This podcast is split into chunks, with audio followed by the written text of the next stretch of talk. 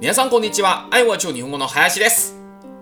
日本にいる皆さん、中国へ荷物を送ったことがありますか？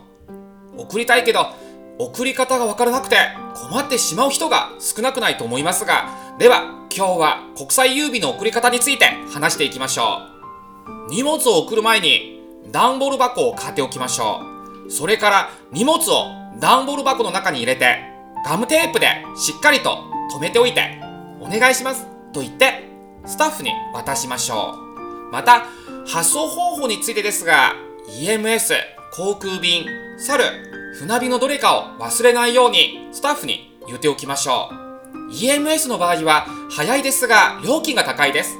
船便の場合は遅いですが料金が安いです。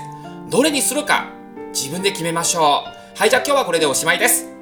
皆さんありがとうございます。またお会いしましょう。